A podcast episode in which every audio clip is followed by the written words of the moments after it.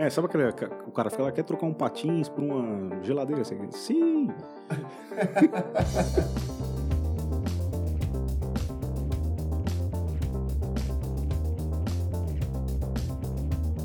Salve, Nerd Comunas! De buenas, eu sou o Bruno. Eu sou o Jonas.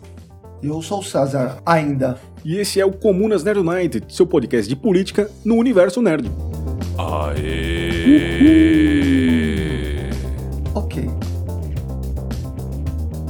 E aí, gente, sejam muito bem-vindos para mais um episódio do Comunas Nerd United, nesse dia bonito, lindo aqui, uma brisa aconchegante nos nossos rostos. Como é que vocês estão? Tudo certo? Olha, eu vou dizer que o BBB estragou meu dia. Nossa, ele Assim tá, mesmo. Ele tá meio revoltado. Tô mesmo. Eu, eu vou começar. Jonas, você tá bem? Você tá tudo certo? Eu tô bem. Tá puto com o BBB também? Não. Não, eu tô hoje cansado. Tô, tô vestido de pijama. Porque. ontem- Pessoal, eu vou tirar uma foto. Ele tá vestido cosplay de Bolsonaro. Não, isso aqui é pijama. Eu tô exausto. Ontem teve, Pão com leite condensado.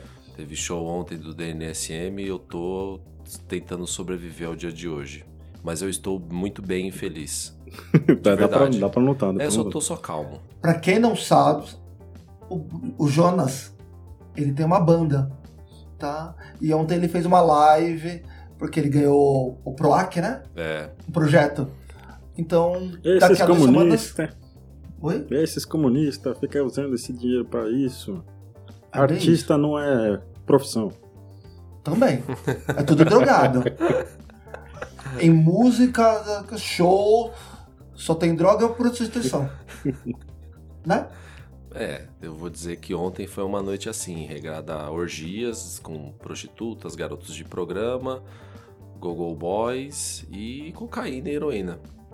Mas é isso, gente. Espero que vocês estejam bem aí em casa, se cuidando. Jonas, responde uma coisa aqui rápida aqui. BBB é cultura nerd?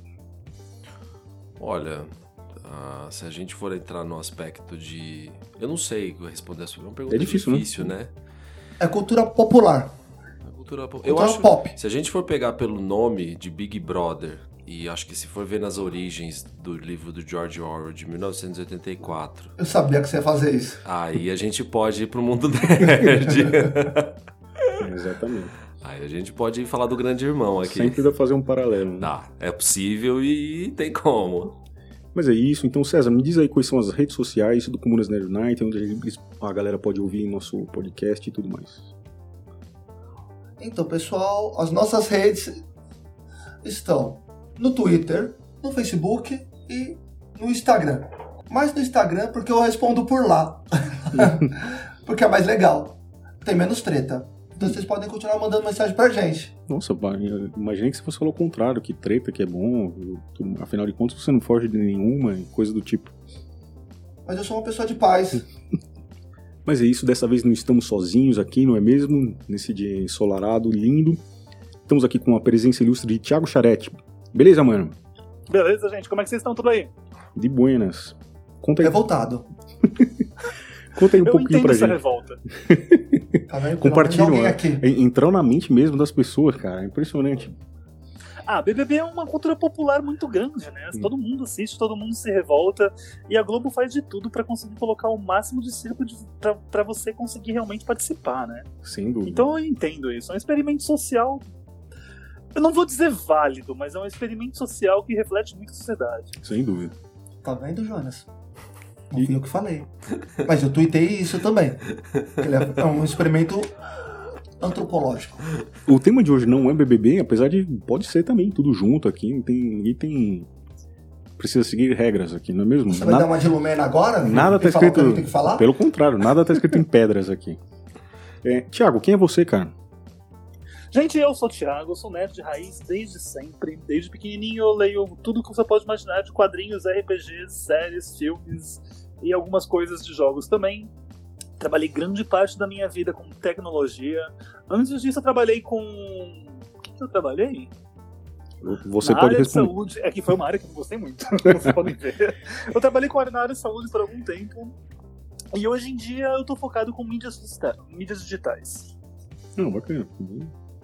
apropriado, eu diria, inclusive, por, por tempo e tudo mais. Ah, em tempo de pandemia faz sucesso.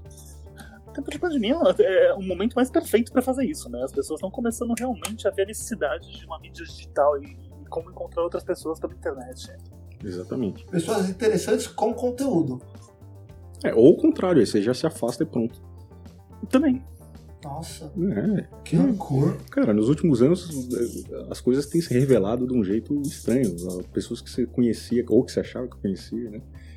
Pro bem ou pro mal, né? Você fica meio surpreso, assim. Mas, enfim. É, a gente costuma dizer aqui, Thiago, a gente conhece um pouco mais da- das pessoas, dependendo do que ele citar aqui de quadrinho, filme, jogo. Então conta aí pra gente uns quadrinhos aqui favoritos teus, filmes aí, tudo voltado aí pra, pra esse mundo da cultura nerd, jogos, não sei se você joga, série, o que você quiser. Vamos lá. Filmes e séries favoritas. Eu, eu cresci com Buffy, né? Buffy pra mim ela é, é ícone de, de, desde sempre. A galera vibrou E- aqui. Porra, é Buffy, cara. Cara, se você é nerd e não viu Buffy, tu não é nerd. É bem Toma. isso. Josh. Whedon tá se apresentando um cara bem babaca, mas as obras dele são ótimas. Tem o que fazer. Ah, quadrinhos eu sou Vertigo, né? Eu curto muito tudo da Vertigo. Sandman, The Walking, The Walking Dead já não é Vertigo, já é Image Comics. Ah, Watchmen, Alan Moore, eu gosto tudo de Alan Moore. Eu tenho uma Uhum. coisa assim, eu não sigo quadrinhos, eu sigo autor, autores. Então eu Uhum. sigo muito o Neil Gaiman, tudo do Neil Gaiman que ele escreveu eu tenho aqui, tudo do Alan Moore eu tenho. Eu gosto muito também do. Tem um cara que tá escrevendo Wicked Divine agora, eu não lembro o nome dele. Sei. Kieran Gillan, acho que é isso. Ele tá na Marvel. É isso, ele, tá, ele, ficou bastante, ele ficou bastante na Marvel, mas agora ele tá fazendo vários quadrinhos que, estão, que são indie, que são independentes, que são fantásticos, assim, gosto muito desse cara. que mais? Jogos interessantes. Eu, eu sou uma pessoa de RPG, né? Eu jogo Fantasy. É, você tá ganhando fãs aqui. Ô, sou, sou, bem, sou bem na raiz mesmo, bem nerd de raizão. Que RPG você joga? Quero te julgar. Cara, vamos lá, eu sou mestre de. Eu tô olhando aqui pros meus livros de RPG que eu tirei eles do armário. Eu vou falar um pouco deles. Eu tenho GURPS Voodoo, GURPS Ah. Blood Type, GURPS Supers, GURPS Illuminati, GURPS Magia, GURPS Goblins, Toon, Lobisomem. Putz, é, Ok. World of Darkness eu tenho vários, desde Ok, o ok. do anterior até o novo. Ok. Ah, eu tenho Vampiro, Lobisomem, a, a, a- como que é? Lobisomem, o Apocalipse, o Lobisomem, os Destituídos, Vampiro, a Máscara e Vampiro, o Hacking. Eu tenho os dois. Ma- Mago, tem aquele sistema brasileiro do Trevas, vários livros de Trevas. Ah, Tormenta também, Cyberpunk 2020. Castelo Falkenstein. É. Eu acho Que tá completa a coleção aí. Não, tá E não, completa, não começou ontem. Dá pra julgar. Shadowrun. ok. Ah, que mais eu tenho aqui? Cara, esses são os livros que eu tô no meu quarto. Eu jogo. Eu, eu, eu curto muito RPGs. Ah, já dá pra chamar ele pra Claro, jogar a mesa. Um Já, dos meus já dá. favoritos. Já Já dá. dá pra jogar. O, Opa, o Ti, só marcar. Ô, Ti, fala pra gente também aí de duas séries, porque acho que hoje a, a- a gente vive numa década, aí, pelo menos na última década, que as séries, até muitas delas, acho que teve mais. A TV em si, ela cresceu até mais do que o cinema, eu acho, que em mostrar obras inovadoras, né? Opinião Bom. minha aqui na parte. Fala aí duas séries que você, que você gosta muito. Eu acredito muito que séries vai.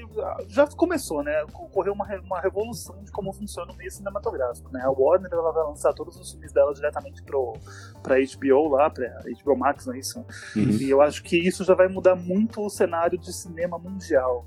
A gente começou a ver o seriado crescendo do nada, assim, e começando a pegar, a pegar atores que antigamente nunca fariam seriados. Existia aquela separação. Se você faz série, você é porcaria. Eu faço cinema.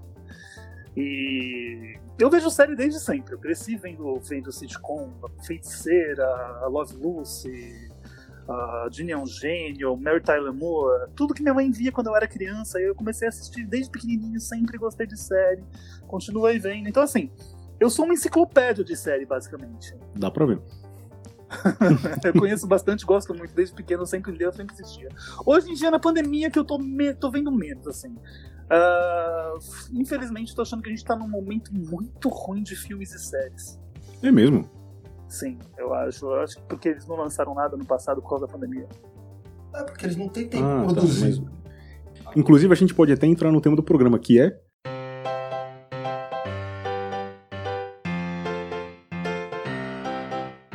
Cultura nerd e cultura LGBT. Exatamente. Eu acho que tem ficado mais evidente aí na, nas séries. Você pediu pra Lumena pra poder falar? Quem é Lumena, mano? Eu mandei é um um zap tá pra ela, mas ela não me respondeu. É, é que eles não estão assistindo, eles não estão entendendo os memes. É, não tem como. Cuidado que a Lumena vai te julgar, hein? Mas então, você não concorda, Thiago, com, com isso aí, Jim? Que a- Da Lumena julgar? Não exatamente, mas, por exemplo, do, do- dos beijos gays que, no- nos quadrinhos, nos filmes, séries aí que estão cada vez mais evidentes ah, com personagens Então, mais, né? mais da vida real, quero dizer, né? Com mulheres protagonistas também. Acontece o efeito Netflix. A Netflix ele sempre teve um posicionamento muito grande com LGBT e inclusão, seja de, de qualquer tipo de minoria. Uhum. E todos os seriados dele sempre tiveram inclusos negros, asiáticos, porque apesar da, da- daqui no Brasil a gente não falar tanto disso, existe um preconceito muito grande lá fora do asiático, né, nos Estados Unidos. Sim, Então eles sim. sempre colocam os asiáticos, eles colocam ah, LGBT em todos os seriados. E nisso, você começa a ver uma transformação muito grande em todas as outras mídias. A Globo, inclusive, começou a colocar mais LGBTs no, na, na, nas novelas, nas porcarias que ela faz, depois que o Netflix começou realmente a colocar isso na cara. Porque daí eles viram que o Netflix tava, o pessoal estava consumindo o Netflix e não a Globo. Uhum. E nisso você começa a ter uma expansão, porque as pessoas estão consumindo muito Netflix. E esse conteúdo acaba criando uma normalização do, do, do gênero em si, né? Então, sim, a gente começa a ver um pouco maior isso nos quadrinhos, a gente começa a ver um pouco maior isso nos, nos jogos, ainda muito pouco, né? Mas você ainda começa a ver um pouquinho. Você já teve, por exemplo, no. Acho que foi Dragon Age, que tem aquela cena que o cara. Você pode escolher com quem você vai ter um relacionamento, seja ele homem, mulher. E, se eu não me engano, também no, no Witcher tem isso. Não, no Witcher eu tô viajando. No Cyberpunk 77. No Cyberpunk 77, 77.799. você Mass Effect também. O Mass Effect? Você tem Também. Mass Effect Onde? também. Mass Effect. Mass Effect também, você consegue escolher isso. Então você começa a ter. Ainda no jogo é Ainda um jogo ele, ele tem uma coisa muito machista. E nos quadrinhos também. No quadrinho começou a não ter essa, mais essa coisa tão machista há pouquíssimo tempo. Tá começando a mudar alguma coisa. Onde a mulher começa a ter mais protagonismo, onde o LGBT começa a ter um pouco de protagonismo. Ainda é muito pequeno.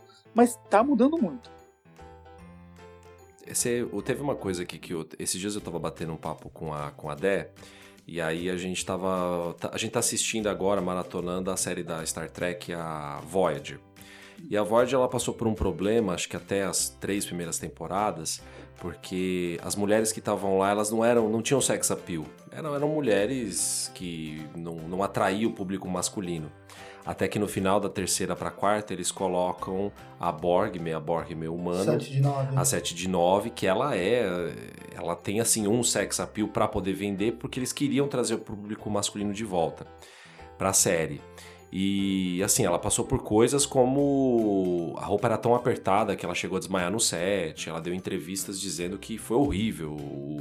A, a vestimenta que tiveram que colocar nela pra atrair esse público, ma- usar prótese de peito, Pra deixar mais volumoso, porque a roupa era tão apertada que amassava o peito dela, né? Então ela praticamente não tinha peito na hora que tinha as filmagens. Isso é uma coisa que quando você falou agora da Netflix, aí eu puxando algo que a gente já falou, mas eu pego aqui o Star Trek Discovery, porque o Star Trek Discovery, ele, pelo menos assim, o que eu vi, ele não tem essa função de querer fazer as mulheres terem aquele sex appeal que outras séries como a Nova Geração teve, com a Conselheira Troy, com a Deep Space Nine teve, com a Major. E as mulheres ali, além de ter uma vestimenta padrão, as mulheres já começam a ter aquela quebra de padrões de mulheres sempre magras, que é o que acontece com a Conselheira, com a Major, com a 7 de 9. Você são mulheres brancas. Então, a Star Trek, pelo menos a a Discovery na Netflix eu vi essa quebra de padrões que essa desconstrução, né, que é um papel que a Star Trek sempre teve. Mas, eu posso meter? Claro. Cara, eu acho que é uma questão do tempo que a gente tá. Tá? Porque mesmo a Netflix, ela foi galgando. Ela não chegou e jogou na cara. Ela foi colocando aos poucos. Hoje a gente quer isso. A gente não aceita menos que isso. Então, A mais Globo- ou menos. A Netflix a jogou na cara. Ela Então- chega com você com Orange is the New Black, que é um seriado completamente feminino, completamente fora do padrão de beleza e completamente LGBT. Ela chega realmente jogando na cara. Os primeiros seriados da Netflix são, é, eles são militantes. Não, mas eu concordo com você. Mas o que eu quero dizer é que ela foi galgando. Porque quando você tem a Netflix, você escolhe o que você quer assistir. Sim. Entendeu? Então, hoje, ela tem uma gama que as pessoas vão ter que assistir. Antigamente você tinha a opção de não, não assistir. Hoje em dia, 99% das produções dela tem. Então é um pouco diferente no começo. Hoje você não aceita menos que isso. Entendeu? Mesmo a animação. A, o Dragon Prince. Meu, olha o cast dele. Os principais são negros, eles são. Eles, casal totalmente diferenciado. Tem os dois elfos que são, são gays. Sabe? Tem um, tem um caso, tudo. Meu, tudo aquilo gera. E isso é um desenho que, em tese, é para criança. Que na verdade não é, que é pra gente. Que é para adulto. Mas ela foi galgando isso. Hoje ela tem uma função social muito grande sobre diversidade. Hum. E as outras emissoras, elas vão ter que seguir esse caminho, senão elas vão se perder. Você quer dizer que o público já está esperando que isso aconteça? Sim. Ele quis ter com- Eu acho que sim, Mas- ela foi uma questão Aí de a gente educação. volta no ponto de BBB. O quanto isso reflete no, no, no, no- nesse próprio programa. O pessoal, a, Globo pegou um monte de gente pra militar, é tudo militante, não sei o que, exatamente de tudo isso. E porque o ano passado, pelo que eu fiquei sabendo, teve todo um problema disso. de as pessoas começarem a, a questionar racismo, a questionar homofobia, machismo, etc e tal. E aí o Big Brother desse ano, eles quiseram pegar um monte de gente que fala sobre isso. Por quê? Porque o público realmente está querendo isso. As pessoas estão querendo que, que as coisas mudem. Que as coisas não sejam mais como elas eram antigamente. As minorias, que não são minorias, estão de saco cheio de, de, de levar a patada da, da, do, do 1%. O Esse problema nome é minoria é assim, difícil, né? É. contraditório. O grande problema é que as pessoas não têm noção ainda do que, que é o correto ou o errado. Que prova novamente esse Big Brother. Todos os militantes que estão ali são pessoas que gostam de gritar, mas fazem pior do que eles falam, do que eles julgam. Vamos colocar em política esquerda e direita. Você tem a direita escrotérrima, aquela direita super extrema, e você tem a esquerda, que é literalmente a direita de um outro lado de ponto de vista. Porque muita gente que tá na esquerda não tá na esquerda porque quer alguma coisa comunal, alguma coisa pro melhor para todo mundo. Não, elas são da esquerda porque elas fazem parte de uma minoria e a esquerda vai lutar por elas. Que é esse pessoal. Eles não estão preocupados com o bem maior, com realmente eu vou militar. Não, eles estão preocupados que eles têm uma raiva interna muito grande e eles utilizam a militagem, a militância, pra, pra, como uma fachada dessa raiva e poder brigar. Eles não estão preocupados com o bem maior, eles estão preocupados com brigar. Eles estão Eu preocupados com o bom pra eles. É um atacando o outro. Ninguém Sim. para pra ouvir. E, e Thiago, aproveitando que a gente está falando de- desses temas, tal, da, de militância e, e do mundo LGBT, quando que você começou a atuar assim? Aí meu gato parar de. Você tá ouvindo o gato? É? Então, assim. Eu meio que nunca atuei de forma militante, eu sempre fui muito claro com os meus posicionamentos. Eu Entendi. acho que, eu- que, diferente desse pessoal que grita na internet, eu grito na internet também, tá? Não quero dizer que não grito na internet. Eu tento viver o que eu acredito. O fato de eu conseguir ter conseguido sobreviver nos 80 e 90 sendo viado e sendo assumido em todos os lugares que eu tenho, É um. já é uma militância grande. Exatamente, por si só. Exato. Ô Ti, como é que você é, vê hoje na, na parte nerd? Acho que você pode falar tanto dos quadrinhos como também na parte de cinema, séries ou até games. Como é que você enxerga hoje, acho que talvez do que você viu quando você era um adolescente, uma criança, a representatividade LGBT no mundo nerd? Eu acho que além da representatividade, como é que você enxerga como tá hoje, como era no passado? qual é a adesão. Né? O público ele, ele enxerga isso, ele gosta. Os nerds eles é, LGBT eles estão vendo que agora tem uma representatividade significativa, ainda falta muito. O que que tem que colocar? Conta pra gente é, essa parte. O público LGBTQIA virou um público agora, né? Antigamente ele não era um público. O que você tinha antigamente de público era o homem branco, hétero padrão, que, que existia sempre. Tanto que quadrinho era mulher peituda, pra aqueles caras bem punheteiro. Em jogo a mesma coisa. Na, nos filmes, como você mesmo disse, lá do Star Trek, sempre tinha que ter aquela mulher extremamente é, hipersexualizada. Mundo nerd era voltado para aquilo. Você tinha, assim, alguns quadrinhos, alguns filmes, algumas séries muito raras que tratavam o LGBT como se fosse um ser humano. Porque quando você pega algum conteúdo LGBT, geralmente é sobre sair do armário e como é difícil ser, ou então o LGBT é o vilão. E não, não é bem isso que a gente precisa.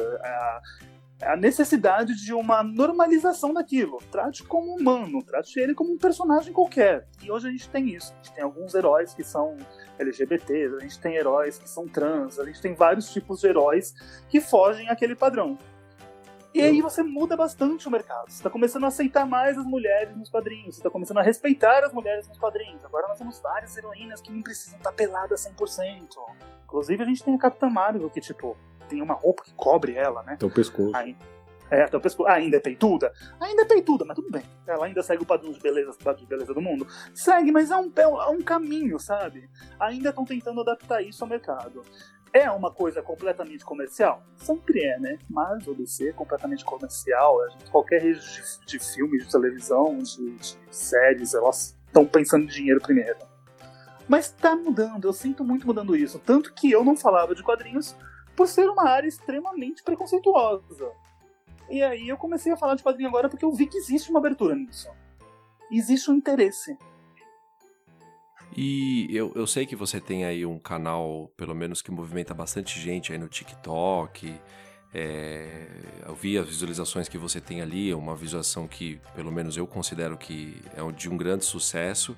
É, o pessoal no Twitter também, eu vejo também você postando. E quando você posta sobre isso, tá? Como é que você vê a adesão do. do... E eu percebo que você coloca bastante vídeo falando sobre é, essa parte LGBT, principalmente nos quadrinhos que está acontecendo, você explicando. Como é que está sendo a adesão desse pessoal? Eles vêm falar com você, troca uma ideia, pede outros exemplos. Conta pra gente como é que é esse. É, a, a, continuação da comunicação depois que você fez um post e que você fala Cara, com o pessoal. É muito legal isso, é muito hum. gostoso, porque assim eu quis fazer esse canal, eu comecei fazendo no TikTok, porque o TikTok tem um alcance do caramba. Eu comecei a brincar no Twitter, mas agora que eu comecei a realmente criar algum conteúdo pro Twitter, depois eu quero pro Instagram, depois eu quero pra YouTube, mas por enquanto o foco é o TikTok pelo alcance dele. E a minha, a minha proposta sempre foi tentar colocar representatividade para quem não tem. Porque, cara, eu cresci sem representatividade nenhuma. Se eu tivesse um Pablo Vittar na minha vida olhando pra lá e falando assim, tudo bem você ser diferente, você ser esquisito, não tem problema, você pode ser. Então a minha ideia foi essa, vamos colocar representatividade. Então eu falo de personagens que são LGBT, eu falo de histórias que contêm isso. E não só isso, eu quero trazer alguma coisa um pouco diferente pro mundo nerd, que é vamos discutir o mundo nerd da maneira inteligente, ao invés de ficar falando um personagem versus outro, quem é mais forte. Então eu falo de Sandman, eu falo de quadrinhos que as pessoas não costumam ver, que não são necessariamente hum, heróis da Marvel. Eu tô tendo um retorno muito bom, porque a minha grande expectativa não é pegar pessoas que já gostavam de quadrinhos. A minha grande expectativa é trazer um público novo.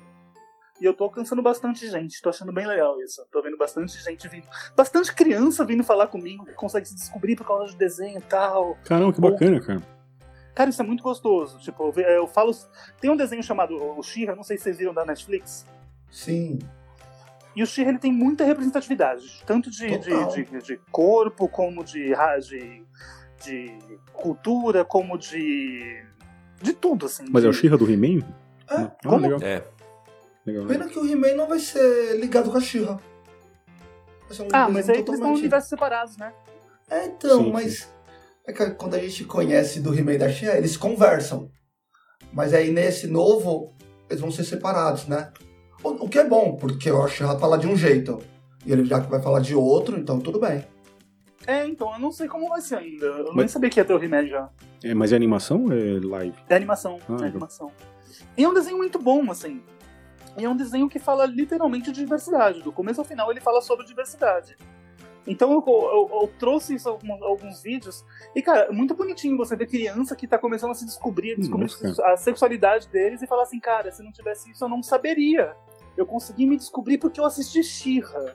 Sim, Mano, e, e vir falar com é você é, deve ser também puta gratificante, assim. É você muito tá... gratificante, é muito gratificante. Porque tem grande parte do meu público que é, que é infantil. Uhum. Ah, porque é importante ter uma voz, né? O cara se enxerga, te enxerga, se enxerga em você, né? É a visibilidade. Eu acho que você tem que ter visibilidade e respeito. É, você se sentir seguro para poder falar. Então é muito importante esse tipo de canal. O Jonas tá me olhando. Mas, mas acho que você falou uma palavra muito, muito importante, que é se sentir seguro, né? A segurança. As pessoas não têm segurança hoje. Por falar nisso, como é que você se sente a esse respeito, assim? Se você já recebeu críticas, assim, e, ou diferença de tratamento também? Já, por ser gay, nossa, muitas vezes, várias vezes. Eu sei que já perdi empregos por ser gay, eu sei que eu já, já, já ouvi na rua, já apanhei por isso, cara. Já passei por tudo que você pode imaginar de homofobia que existe. Na internet, mais ainda. Na internet tem, uma, tem um problema muito sério, que existe o, o- o gay que é homofóbico. E aí o pessoal fala, mas não existe homofobia de gay porque ele é gay. Não existe! Existe sim, porque diferente de não existir o racismo pra quem, pra quem é negro, porque ele é negro e não pode esconder, o gay pode se esconder e fazer de conta que ele não é gay. E isso acontece, é o, o cara do o- o sigiloso no armário. E aí o que ele faz? Ele faz de conta que ele é heterossexual e é top gay. Infelizmente a humanidade não- tem uma complicação que não era necessária. Mas você so- sofre ainda hoje, eu pego aí nas redes sociais, principalmente o TikTok, que é onde você tem mais alcance. Você recebe mensagem de ódio do pessoal ou é, é até relativamente pouco comparado aos elogios e o pessoal vindo falar que você, com você, né, sobre os temas? Cara, a criação de conteúdo, a não ser que você seja muito babaca, ah, é, é bem desproporcional o quanto você recebe de hate pro quanto você recebe de pessoas, de carinho das pessoas. É muito legal, é muito gostoso isso. Eu recebo muito pouco em comparação a muitas pessoas, especialmente no TikTok, eu sei que eu tenho amigos que, que, que trabalham com o TikTok já, e eu sei que eles recebem muito hate. Pra mim é muito pouco, mas eu acho que assim, o, o algoritmo do TikTok, ele manda o vídeo para pessoas que estão realmente interessadas nisso. Então é muito mais difícil você ser atacado. Já no Twitter, no Twitter você nasceu pra ser atacado, né? É um mundo sem lei, quase. Tiago, você já tocou nesse ponto, então vamos por aí. Você acha que o algoritmo ele ajuda os LGBTs? Porque, Hum, assim, eu acho que não é ajudar os LGBTs ou não ajudar. Eu acho que o algoritmo é uma ferramenta que pode ser usada para o bem ou para o mal. Mas então os LGBTs eles precisam aprender a usar o algoritmo. Qualquer pessoa precisaria aprender a usar o algoritmo. Cara, eu tinha um perfil que eu falava exatamente sobre crescimento e mídia digital, porque eu tava, eu tava começando a estudar sobre isso. E eu falei assim, qual a melhor maneira de eu estudar do que falar sobre isso também? Então eu comecei a falar, a falar sobre isso estudar muito. Você não tem ideia de como as pessoas criticam o algoritmo como se fosse uma mágica feita por Odin que vai acabar com a tua vida. Não, cara, é uma fórmula matemática. Ela não vai mudar pra você ou pra outra pessoa. Ela não, ela não desgosta de você. As pessoas falavam assim: o algoritmo do TikTok não gosta de mim. Cara, o algoritmo do TikTok não tem consciência, não sabe quem é você. Então no final das contas, a gente precisa de conteúdo. A gente precisa de pessoas falando das coisas. Que seja BBB, Jonas. sim. Ô, ô Ti, agora que você está falando sobre isso, me veio uma até uma pergunta aqui que eu acho que. Não sei se estava no roteiro, mas é uma curiosidade que eu tenho. Quando a gente fala muito aqui sobre o nerd, nos nossos podcasts sobre o fã de verdade, a gente está sempre falando sobre o nerd reaça. Eu não sei se foi com você, foi assim, pelo menos no aspecto do. Eu vou falar aqui só no, no ser nerd, porque eu, eu nunca passei por é, ataque de homofobia ou por, por, porque eu sou branco, isso nunca aconteceu. Mas eu era um nerd na escola e a galera me zoava de nerd, né? E os Uhum. nerds, eu sempre. Eu acreditava que quando você é um nerd, você passa por aquele processo de opressão, seja ele qual for, de um, até que de um nerd ou de racial que for, a ideia eu imaginava que no futuro você fosse lutar contra aquela opressão e não usar o mundo que você vive para oprimir. E eu acho que tem muito nerd reaça. Eu achava que era um mundo que não existia é, até alguns anos atrás, que eu poderia ver pessoas é, dando discurso de, de ódio, de violência, de toda essa questão normativa que a gente tem do no mundo nerd. E eu particularmente eu considero, apesar da produção que está por trás ser em grande sua maioria de homens brancos e machistas, eles reproduzem isso. É, é, não, machistas não, diria homens brancos e héteros mas eles reproduzem isso na sua função de heróis, que Batman é branco, hétero, Peter Parker é um branco hétero, o Wolverine, é, eu vi que eu não sabia, depois que eu vi um post seu que você coloca aqui no mundo paralelo, existe um relacionamento entre um, o Conan e o Wolverine, mas o, o ponto, Hércules. O, o Hércules, Hércules, isso. Mas o ponto que eu quero chegar é o seguinte, é... Qual que é a sua opinião sobre o nerd reaça? É o que já, é porque essa é uma coisa que para mim, eu não sei, eu posso, você pode falar, meu amigo, acho que você acordou para a vida real, mas para mim é uma coisa tão estranha, tão sinistra, tão contraditória. Eu acho que quando você fala assim de um de um gay homofóbico ou de um negro racista, assim, eu fico, para mim, da pane. Do zero e um dá choque. Parece que o cara não aprendeu nada, né? Não entendeu é, nada do que leu. E... É, como que é o, o sonho do oprimido é ser opressor? Isso, é basicamente isso que a gente tá falando do Big Brother. Big Brother é isso. É. É. O Big Brother é, são as pessoas que foram oprimidas e elas estão oprimindo os outros. E é isso que acontece. E assim, existe uma falta de, de consciência nas pessoas. Quando eu falo consciência, é sobre captar a mensagem e aprender aquela mensagem de maneira que você viva aquela mensagem. E no quadrinho isso é o que mais tem. Na, na, na cultura nerd em si, isso é o que mais tem. E, por exemplo, a gente tem X-Men, que vem desde 1963, que fala literalmente da luta contra o preconceito. Você tem Homem-Aranha, que fala literalmente da luta do homem comum. Você tem aí o. Você tem o Batman que mostra que o cara é louco. O cara é louco. o cara tá, tá, mostrado ali que ele é louco. Ele leva a criança pra, pra, pra lutar no meio da rua. O você Superman, a... que é um cara de fora e tudo, mano.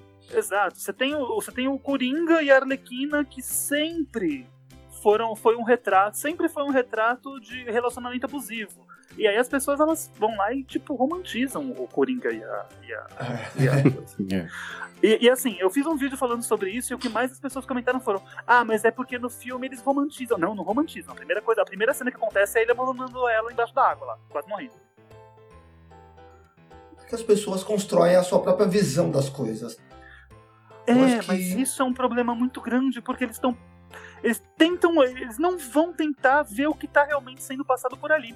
Mas sabe qual é a questão? Aquilo que eu falei. As pessoas vivem numa bolha. Elas não têm empatia para se colocar no lugar da outra. Sim. Então, quando você vê certas coisas, você quer justificar. Você não quer entender. Você quer falar, ah, ela apanhou, mas será que ela não mereceu? Uhum. Exato. Ah, será que ele não fez por onde?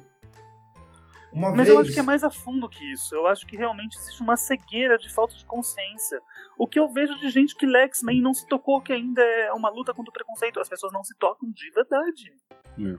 Ah, como que é aquele grupo lá? É ah, o Mutante. Não, é uma menina no Facebook que ela criou uma página que chama Mutante de Direita. É, Mutante de Direita. Não, não existe isso, cara. Eu já vi gente utilizando V de vingança para falar de direita extrema. Não, não tava o V de, no, no negócio do Capitólio. Do Capitólio, cara, o é, é, do Guys Folk, é. Sabe, tipo, ah. eu já vi gente.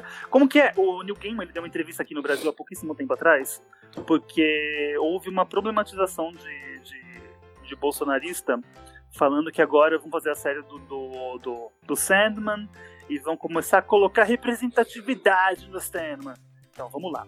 Sandman de 1980 e pouco já tem representatividade no primeiro quadrinho, que já mostra um casal gay, já tem representatividade porque todos os personagens do Sandman não são sequer brancos, ou homens, ou mulheres, ou negros, eles são ideias. Então eles aparecem como várias formas diferentes. Uh, existe uma, uma, uma saga que conta tudo sobre uma, uma mulher trans. Sim, maravilhosa essa saga, da, da Olua, né? A pessoa não faz ideia do que ela leu. Ela não, não, não pegou o mínimo. Ela, às vezes ela nem leu. Ela só quer criticar. Não, mas tem gente que lê e realmente não repara no que tá lendo. Ah, e não presta atenção no que tá lendo. Isso é muita gente. Porque as maiorias, muitas pessoas que estão lendo quadrinhos ou que estão jogando RPG estão jogando simplesmente para desligar o cérebro. Não é pra prestar atenção no, no, que é, na mensagem que aquilo tem. E você sabe que é engraçado? Porque eu tava num outro grupo, com o qual o Léo faz parte, que é um cara que vem aqui no podcast também, e a gente tava falando sobre a mensagem. Né? Quando você vai ler um livro, uma história em quadrinho, até mesmo jogar um RPG, a mensagem ela tem que ser jogada na cara, tipo assim, é isso que eu tô falando, ou você deixar subjetiva. E o Léo levantou que ele acha que hoje em dia tá muito subjetivo e as pessoas são muito burras hoje em dia, que elas não querem entender, mesmo que esteja na sua cara. Mas é o que eu também acho que o Brasil, hoje, não, hoje não, acho que sempre, né? Ele foi analfabeto cultu- é, funcional. Uhum. Né? Então ele, por mais que ele leia, ele não vai entender o que tá lendo. A não ser que você taque na cara dele. Mas isso não é um movimento brasileiro, isso é um movimento mundial. Ah, não. Mas eu nem entro muito na cultura fora, mas. Porque assim, você tem um canal de TikTok. E sabe quem foi engraçado? Eu tava na CCXP. Eu tava. É, é que eu sempre vou pelo business. Então, Uhum. quando eu tô tendo evento, eu tô tendo palestra. E uma digital influencer de uma. Acho que ela é da África. Da, da agência África. Eu não me lembro o nome dela. E ela falou antes do TikTok estourar. Ela falou, pessoal, prestem atenção no TikTok. Ele vai mudar muito. E eu mesmo coloquei, fui fazer com meus filhos para poder entender. Porque vai ser uma linguagem muito boa de se comunicar. Uhum. E eu fiquei meio assim, sério? Você tá mexendo com ele. E você tá tendo uma boa resposta. E você tá tendo com crianças. Né? Porque o TikTok, ele tá batendo nessa faixa etária. Até um adolescente, sei lá, de 18 anos. Cara, o TikTok tem todo o público. Especialmente depois da entrada da, da pandemia, que muita gente foi pro TikTok. Você tem, Então. que, assim, em teoria deveria ser proibido menores de 13 anos. Na Uhum. prática, os pais brasileiros não cuidam dos filhos. Então você tem um público de todas as idades, desde criança até idosos. Mas o que, que você acha? As crianças, elas estão absorvendo melhor do que muitos adultos? Criança sempre absorve melhor que adulto, né? Qualquer coisa, eu diria. Adulto tem sempre aquele preconceito já inato. Uhum. Porque Ele tem aprendeu. a barreira. É, então, tipo, eu acho que adulto tem essa coisa de você ter que se desconstruir ainda, porque teve muita coisa que já tá construída na cabeça deles que eles acham certos. Criança não, criança ela tá apta a aprender algo novo, porque tudo é novo pra ela.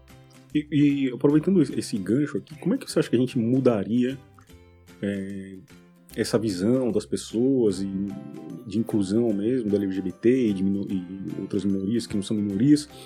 Você acha que seria uma parte assim, mais da educação mesmo, para essas crianças crescerem já com, com essa normalização?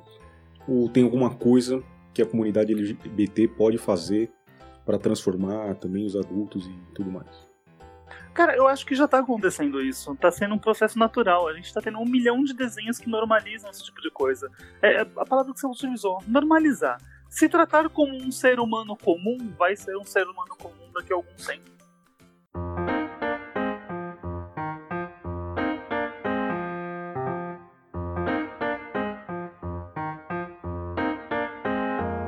Sabe que tem uma coisa que eu, eu preciso falar aqui, e eu quero remeter aqui, deixar todo o meu elogio e agradecimento, é, tanto para a Dé como também para o Thiago, porque antes de eu conhecer a Dé, eu vivia num, com uma galera, com amigos que eram todos héteros, né? Eu não tinha uma, um contato com a galera LGBT, e a Débora já tinha, já, que a grande parte dos amigos delas são da, da LGBT.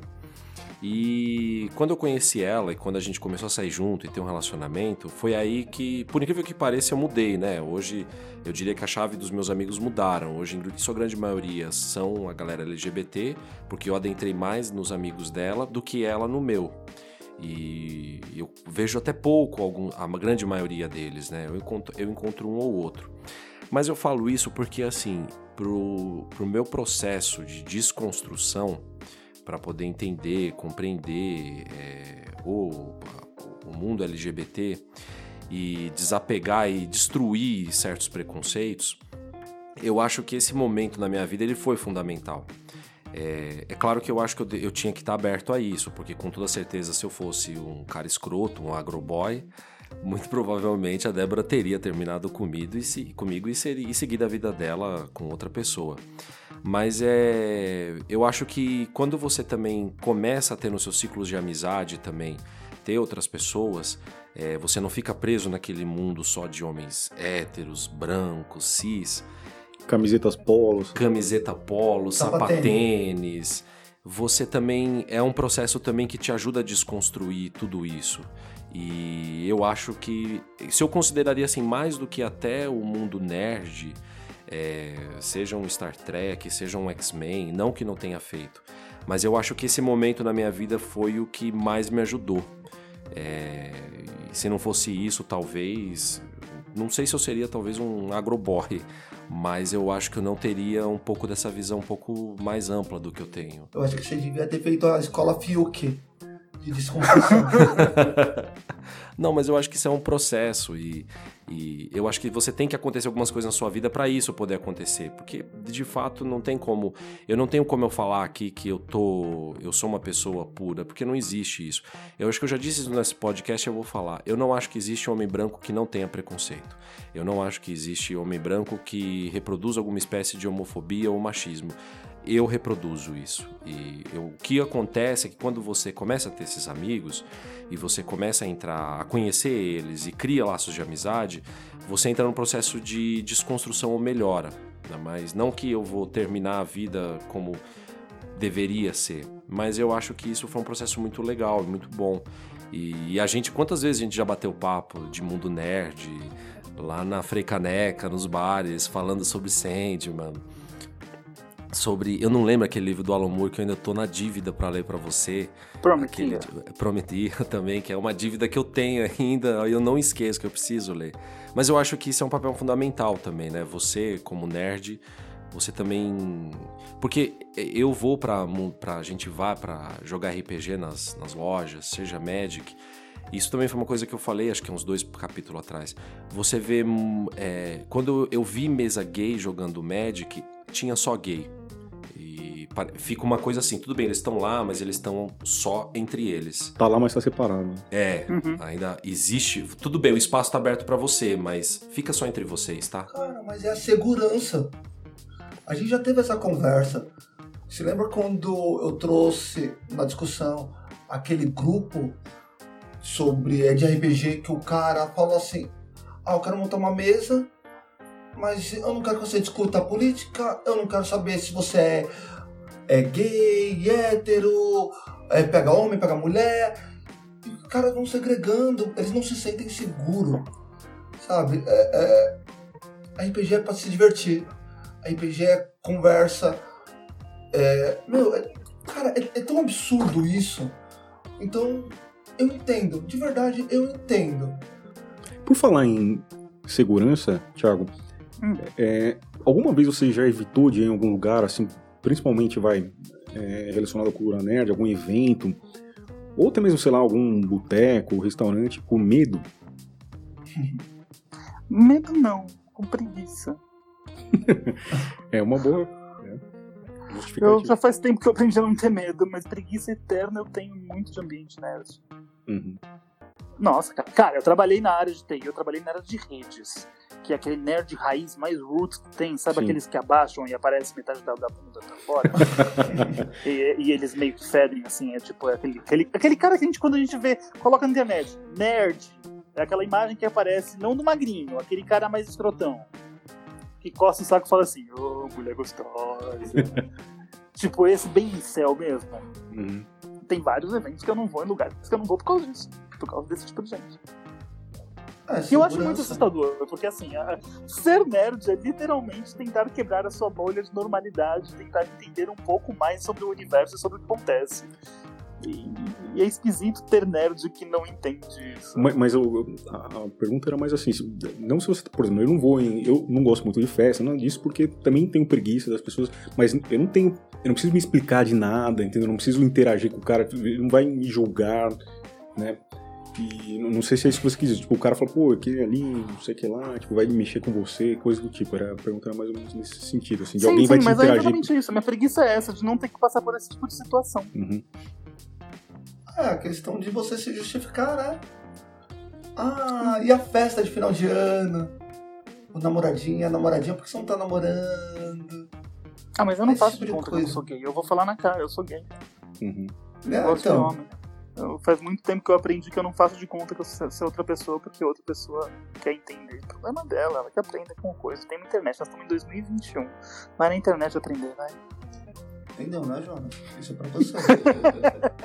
Não, mas o Jonas tá falando sobre a, a gente viver numa cultura machista e, e preconceituosa e tudo mais. E, e falar, "Ah, o homem branco tem sempre preconceito. E eu concordo também, cara. Mas Cara, o que a gente tem que fazer assim, é eu se acho- policiar, assim, tentar mudar, né?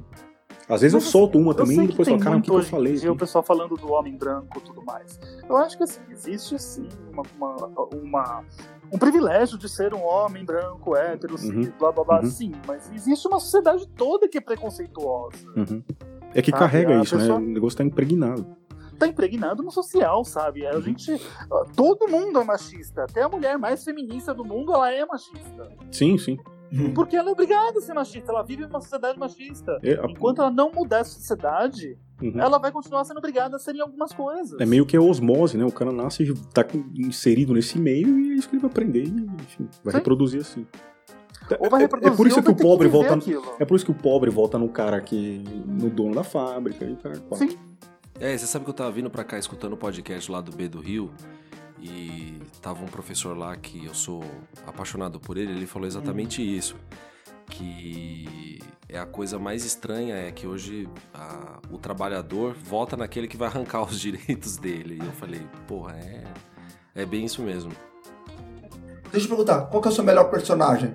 História e quadrinho. Magia dos X-Men. Série.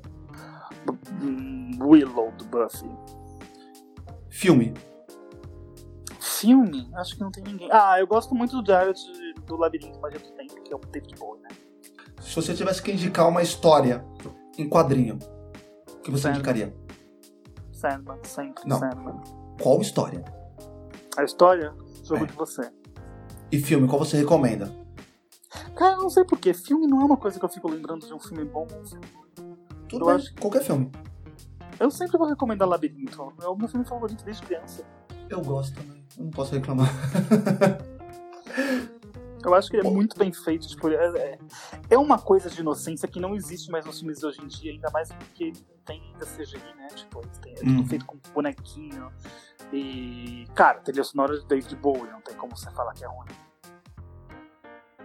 Agora a última pergunta. Se você tivesse que dar uma recomendação, uma frase, algo que ficasse marcado, ou que te marcou, o que você falaria pra pessoa? Imagina você tá olhando pro Jonas com cara de nojo. Quebrou a pergunta, cara. É, Eu Ah, acho que a frase que eu recomendaria para as pessoas todas seria: às vezes não é sobre você, é sobre o outro. Hum, ótimo. É, excelente. Tá vendo? Muito bom. Ok. Você tem quantos anos, cara? Eu tô com 40. Boa. É que você tá na faixa de ser um fã de verdade. Como e quando eu assim? falo isso é pejorativamente, tá? Não entendi. É. Essa é a ideia. Mentira, não, coitado. Explica aí, Jonas. Não, Tchê, quando a gente fala de fã de verdade, é porque. Na verdade, quem começou isso foi o Bruno é que veio com esse negócio. Porque quando a gente foi fazer o capítulo do Star Trek, aí o, o, o Bruno falou assim: pô, eu fico fudido que eu vou ler esses comentários aí, esses textos desses caras sobre alguma coisa. E o cara fala assim: porque o verdadeiro fã de verdade não admite essas lacrações que estão acontecendo. Um fã de verdade, ele sabe que as coisas como tem que ser e como que era antes. Então o fã de verdade, ele virou essa coisa assim do tipo, mano, é aquele cara conservador que quer manter naquelas Nerd coisas. Boomer. Nerd boomer. É isso aí, o nerd boomer. É isso aí. É o nerd boomer. É isso aí. E aí, eu- quando tem um convidado aqui, a gente falou, e você, cara, você é fã de verdade? Eu sou, sou muito fã de verdade. Ah, eu, eu adoro RPG e tudo mais. Aí a gente, ah, RPG. Mas é uma brincadeira nossa aqui. Bom, mas a gente tá conversando aqui, tá tudo muito bem, mas nosso tempo tá acabando. Vocês vão falar, ah, Alguém tem algum recado final? Quer falar alguma coisa? Jonas? Eu quero mandar um beijo para todo mundo que escuta a gente. Obrigado pelo Thiago ter aceitado o convite do nosso primeiro bate-papo. E é isso aí. Valeu. César? Pessoal, não sejam escrotos. Entenda o que está acontecendo. Assista, mas absorvam esse conhecimento, porque o BBB é um caso de antropologia e redes sociais. Então queria agradecer a, a participação do Thiago, valeu, cara. É, passa pra gente então as suas redes sociais, aí fica aberto para fazer o merchanzinho e cara, conta no, no, final assim uma experiência que você teve, assim, é, um recado aí que você queira passar para essa galera aí que se sente de algum jeito mal e poderia ser diferente. Vamos lá, gente. Uh, minhas redes sociais são tudo quase Thiago Charete, Thiago com H, Charete, C-H-A-R-E-T-I. A não ser o meu TikTok, que é T-Nerd, T com H também. Uh, eu uso mais o Twitter e uso mais o TikTok por enquanto. E uma coisa legal, assim, sempre tentem pensar que às vezes os outros podem estar um pouco pior que você. Então vamos ficar um pouco preocupado com os outros e não tanto com nós mesmos. Animal. É isso aí, então, gente. Valeu mesmo. É, até uma próxima. Eu espero Até a próxima. Até a próxima, valeu.